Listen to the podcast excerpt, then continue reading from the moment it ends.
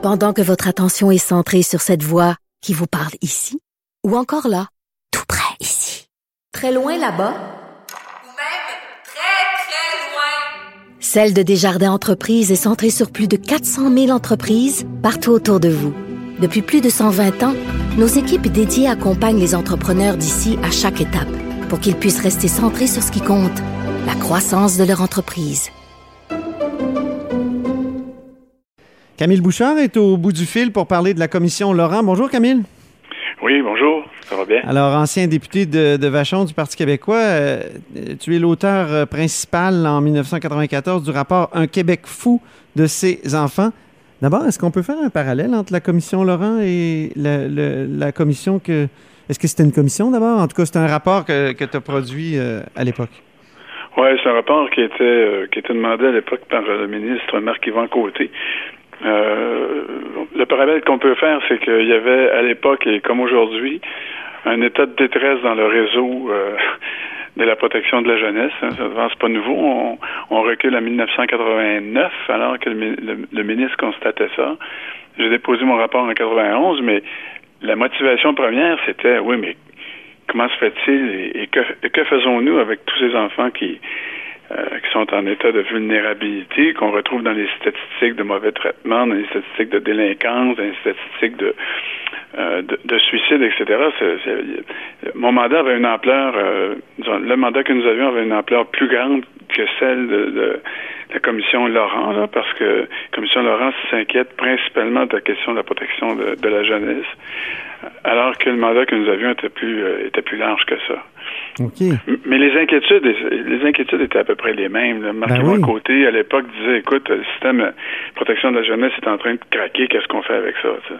Puis depuis, qu'est-ce qui s'est passé? Est-ce qu'il y a eu des, bonnes années, des, bonnes décisions? J'imagine qu'il y a eu des compressions sérieuses, euh, notamment sous le gouvernement euh, Bouchard et sous, les gouvernements euh, Couillard, non? Oui, disons qu'il y, a eu deux a deux enjeux majeurs, là, c'est que les signalements ont toujours continué d'augmenter euh, annuellement. le taux de signalement par 1000 enfants a toujours continué et euh, d'augmenter et les budgets de la protection de la jeunesse n'ont jamais été à la hauteur. Ah, oui. Euh, sauf, sauf exception. où il y a des périodes où on réinjecte de l'argent pour engager plus de monde pour faire pour procéder aux évaluations plus rapidement. On fait des blitz, des trucs comme ça.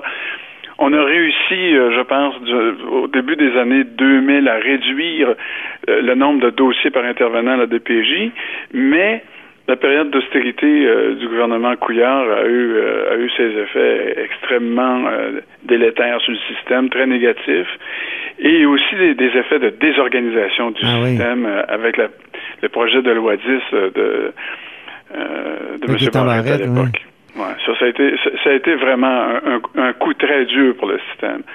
Et euh, on a éliminé des centaines de postes euh, de gestion. Euh, prétendait le ministre à l'époque. et là, l'image qui vient avec ça, bon, c'est tout des de crayon, puis on va se débarrasser des autres, ben etc.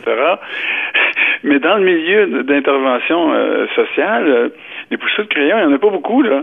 Euh, c'est des gens qui étaient beaucoup affectés à la formation, au suivi des interventions, à l'amélioration des pratiques, à l'encadrement clinique des, des, euh, des gens sur le terrain et euh, qui se sont retrouvés très souvent jeunes intervenants sans aucun encadrement ou très peu, et, ce qui a provoqué un roulement terrible de personnel. Et en même temps, il faut dire, là, il y, a plein de monde qui ont dû quitter le système à la faveur de la loi 10 parce qu'on coupait énormément de postes et on réouvrait des postes qu'on avait euh, qu'on avait fermés là, au 1er avril, si vous vous souvenez, là, si tu te souviens, Antoine, à l'époque. Oui. Euh, le 1er avril, tous les, les, postes étaient réouverts. Euh, euh, et là, c'était le sauf qui peut, appliquer appliquait qui peut sur les postes, etc. Et on a eu donc un problème de désorganisation énorme dans le système et qui persiste parce que il n'y a plus de centre jeunesse au, sens légal du terme au Québec. Là. Ah oui, il y a hein? plus de, non, dans les régions, il n'y a plus de directeurs généraux des centres jeunesse. Ça dépend désormais directement euh, du centre de santé des services sociaux là, qui intègre. Euh, euh, si on, regarde les organigrammes, là, c'est, absolument épouvantable. Donc, c'est une petite branche du, du CIUS ou du CIS? Oui. Et euh, exactement. Et les gens font bien leur possible dans le système, mais, euh, une chatte retrouve pas ses chats. Là, alors, et donc il y, a eu, un effet vraiment extraordinairement euh, euh, néfaste pour le système. Moi, je, je, dis à propos de Gaëtan Barrel qu'il a désossé la protection de la jeunesse, carrément. Ah, c'est terrible. Et, là, donc, bilan de mi-mandat, de la commission Laurent. Qu'est-ce que il y a cinq grandes euh, recommandations qui sont formulées, dont euh, les femmes devraient être appelées à déclarer euh, rapidement leur mm-hmm. grossesse au, gouvernement. Comment ça fonctionne? Est-ce que c'est utile? Financement aussi des 260 organismes communautaires qui œuvrent auprès des familles. ils devraient recevoir rapidement un financement annuel minimum. Alors, mm-hmm. qu'en penses-tu? Est-ce qu'il y a d'autres, parmi les trois autres, est-ce qu'il y en a qui sont importantes pour toi? Bon, d'abord, ces deux premières-là, je pense, l'allure de ces recommandations-là, de façon générale, moi, je trouve que ça s'en va dans la, très bonne direction. Moi, j'avais peur que la Commission ne se préoccupe que des problèmes dont on vient de discuter, toi et moi, celui de la protection de la jeunesse. Mais euh, les premiers gestes de la Commission, c'est de dire il faut tenter le plus possible de, de euh, renchausser euh, les services qu'on peut donner aux familles avant qu'il ne soit trop tard et qu'elles soient signalées à la protection de la jeunesse. Alors, la première recommandation sur la déclaration euh, obligatoire de grossesse, c'est, ça va dans ce sens-là, euh, de, telle sorte qu'on puisse savoir qui dans la région, qui euh, dans, les services qui doivent éventuellement contacter les femmes enceintes sont les plus vulnérables et qu'on peut à qui on peut offrir des services le plus rapidement possible. Ça, c'est la première, c'est une très bonne disposition, je pense.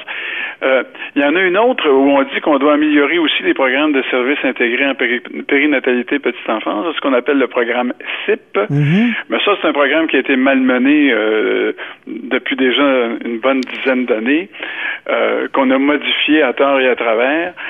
on doit maintenant le remettre euh, sur pied. C'est un très bon programme à l'origine, mais qui a été dilué, qui a été transformé sans égard euh, aux données scientifiques dont on disposait. Et ça, je pense que c'est un signal très fort euh, envoyé au gouvernement à dire, écoutez, il faut qu'on puisse compter sur des programmes de prévention et d'aide auprès des très jeunes parents puis des, des parents qui sont vulnérables de avec des méthodes rigoureuses, intenses, continues et qui ont fait leurs preuves. Ça, je mhm. pense que c'est une très bonne recommandation aussi. Euh, il y en a d'autres qui sont qui concernent euh, euh, l'avenir des jeunes qui auront séjourné en centre jeunesse, notamment les, les, jeunes de 18 ans qui doivent sortir des centres jeunesse ou de, de, la protection de la jeunesse lorsqu'ils y ont été, qu'on ne les laisse pas eux-mêmes, qu'on leur offre une possibilité de formation puis d'insertion dans le monde du travail ou dans le monde de l'éducation plus solide. Euh, il y avait des efforts qui avaient été faits avant euh, la réforme Barrette. Euh, ces efforts-là ont été très souvent affaiblis. On tente de les renforcer à nouveau, tu vois. Alors, c'est pas du tout une mauvaise disposition non plus, celle-là. Donc, ça, ça, va dans le bon sens, que, comme tu le dis. Peut-être, en terminant, Camille, peut-être, est-ce qu'il faudrait pas aller plus loin? C'est un peu ce que tu m'as écrit tout à l'heure. Et en quoi, dans, quelle, dans quelle direction il faudrait aller plus loin?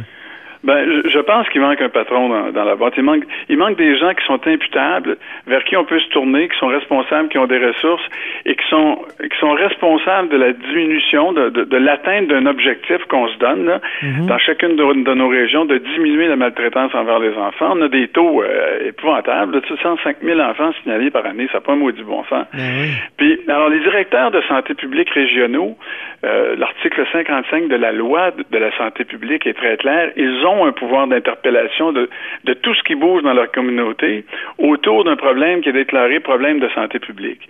Alors, tu sais, par exemple, si on a une menace d'infection, puis de H1N1, puis de, les, les, les, directeurs de santé publique, là, dans ces cas-là, rougeole, tuberculose, peu importe, là, une épidémie qui s'annonce, ils disent, écoutez, voilà, j'ai besoin de tel, tel, tel, tel intervenant autour de la table, tel service, je les interpelle, puis ils n'ont pas le droit de refuser mon invitation. Ils ont ils ont vraiment un pouvoir très, très, très euh, important. Et moi, ce que je dis, c'est que la commission, me semble-t-il, devrait recommander que ce soit un reconnu comme un problème de santé publique, la maltraitance envers les enfants, Ah oui. et que deux, les directeurs de santé publique soient nommément mandatés pour dire voilà, vous êtes les patrons vers lesquels on se tourne dans, dans- on, on se tourne vers lesquels on se tourne dans les régions. Vous allez être imputable de la lutte contre la maltraitance. On vous donne les ressources, mais on vous donne le pouvoir pour le mais le pouvoir pour le faire, là, vous l'avez déjà. Mhm. Donc, on n'a pas besoin de créer de structure, tu vois. Oui, oui, c'est ça. Ils sont là, ces gens-là, mais le signal qu'on se donne comme société, euh, euh, lorsqu'on dit voici un problème de santé publique, est extrêmement puissant. Et moi, je pense qu'il faut aller jusque-là. Très bien. Ben, euh, on va faire en sorte que ça soit su, Camille Bouchard. Merci. Merci bien, Antoine. J'ai déjà dit ça à la commission assez, euh, assez clairement, mais on, Oui. euh, vaut mieux le répéter. oui, exactement. C'est, tous les bons pédagogues savent ça. Il faut Ah répéter. oui! Merci beaucoup, Camille Bouchard, donc euh, psychologue euh, et ancien, comment dire, que- comment on te présente déjà, président de la, la commission Québec Foot ses enfants? Oui, j'étais, pré- j'étais président du groupe de travail Du sur les gens. Ouais, ouais, voilà. Très bien. Merci, au revoir. À bientôt. Salut.